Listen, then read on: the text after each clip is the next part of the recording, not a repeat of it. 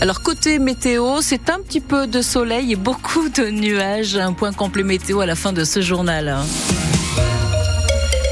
Et Lauriane Navarre, c'est finalement un plan d'urgence en demi-mesure pour la ligne Clermont-Paris. Les trois ministres présents hier à Clermont-Ferrand et les pontes de la SNCF n'ont pas fait de miracle. Ils sont donc arrivés avec ce plan d'urgence chiffré à 40 millions. Et ce qu'il prévoit, c'est une locomotive de secours à Nevers qui doit être mise en place le 4 mars. Une vingtaine de kilomètres de grillage pour éviter les chocs avec les sangliers et les cerfs. Et une maintenance plus efficace des locomotives pour éviter les pannes. Mais ce Emmanuel Moreau, pas sûr hein, qu'il tienne le choc avant l'arrivée des nouvelles rames dans deux ou trois ans. Parce que la situation de la ligne est catastrophique, reconnaît Delphine Lingemann, députée modem du Puy-de-Dôme. Un retard de plus de 3 heures tous les 15 jours, un de plus d'une heure tous les 3 jours, donc c'est inadmissible. Ce qu'il faut, c'est gérer la situation actuelle et prévoir effectivement l'avenir. Gérer la situation actuelle, c'est-à-dire tenir jusqu'à l'arrivée des rames neuves commandées pour remplacer les vieux trains corail au mieux fin 2026, peut-être même un peu plus. Et le gouvernement va mettre la pression sur la SNCF. Christophe Béchu, le ministre de la Transition écologique. Si on est là, c'est à la fois pour souligner le caractère inacceptable de ce qui se vit, assez unique en France, mais aussi pour que la pression à tous les étages de la République sur les engagements que nous venons de prendre soit maximale. Reste à savoir si les quelques mesures annoncées seront suffisantes pour tenir trois ans. Pas certain, selon Hervé Gontier, le secrétaire général de la CGT cheminot en Auvergne. On n'est pas dupe, on s'attendait pas non plus à Monts et Merveilles, mais on s'attendait quand même à un peu mieux. En fait, il euh, n'y a pas grand-chose, quoi. Je ne veux pas m'avancer, mais je pense que certains usagers, même la plupart, vont, vont être déçus. À vérifier dans les prochaines semaines. En tout cas, le ministre et le président de la SNCF sont rentrés à Paris en train et ils sont arrivés à l'heure. Ça arrive aussi parfois. Paris qui s'apprête à être la vitrine de l'agriculture, l'agriculture pendant neuf jours. Le salon ouvre ses portes aujourd'hui, inauguré ce matin par Emmanuel Macron. Mais le grand débat voulu par le président ce matin n'aura pas lieu. Il a annoncé son annulation hier soir sur Twitter, car l'invitation du collectif écologiste des soulèvements de la terre a provoqué la colère des agriculteurs, dont plusieurs dizaines ont campé cette nuit devant les portes du parc des expositions à Paris à l'appel de la FNSEA et des jeunes agriculteurs. Il y a deux ans, la Russie lançait ses premières offensives contre l'Ukraine. Il y a deux ans de guerre et plus de 10 000 civils ukrainiens tués depuis le début de ce conflit, des milliers de soldats aussi.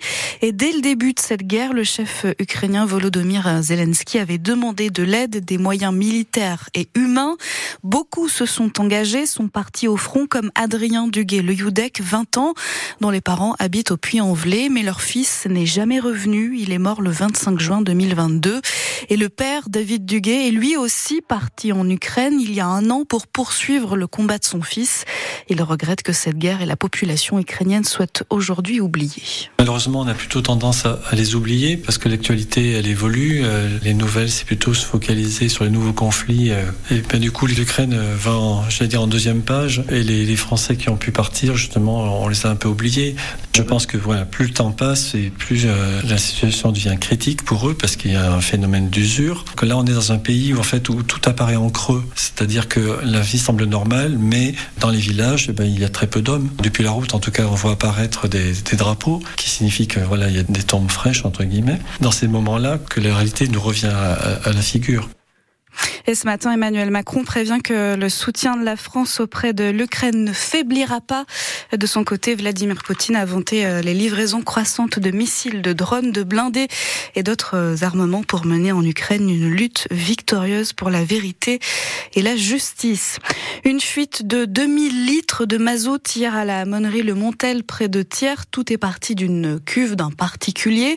Le mazout s'est ensuite déversé dans les canalisations, mais l'impact a été heureusement limité car il a fini dans un déversoir d'orage qui était vide.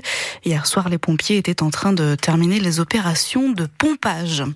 Les filles de l'ASM Romagna vont jouer dans le temple du rugby clermontois pour la deuxième fois cette saison. Elles vont fouler la pelouse du stade Marcel Michelin cet après-midi face au stade bordelais, premier de l'élite 1 féminine.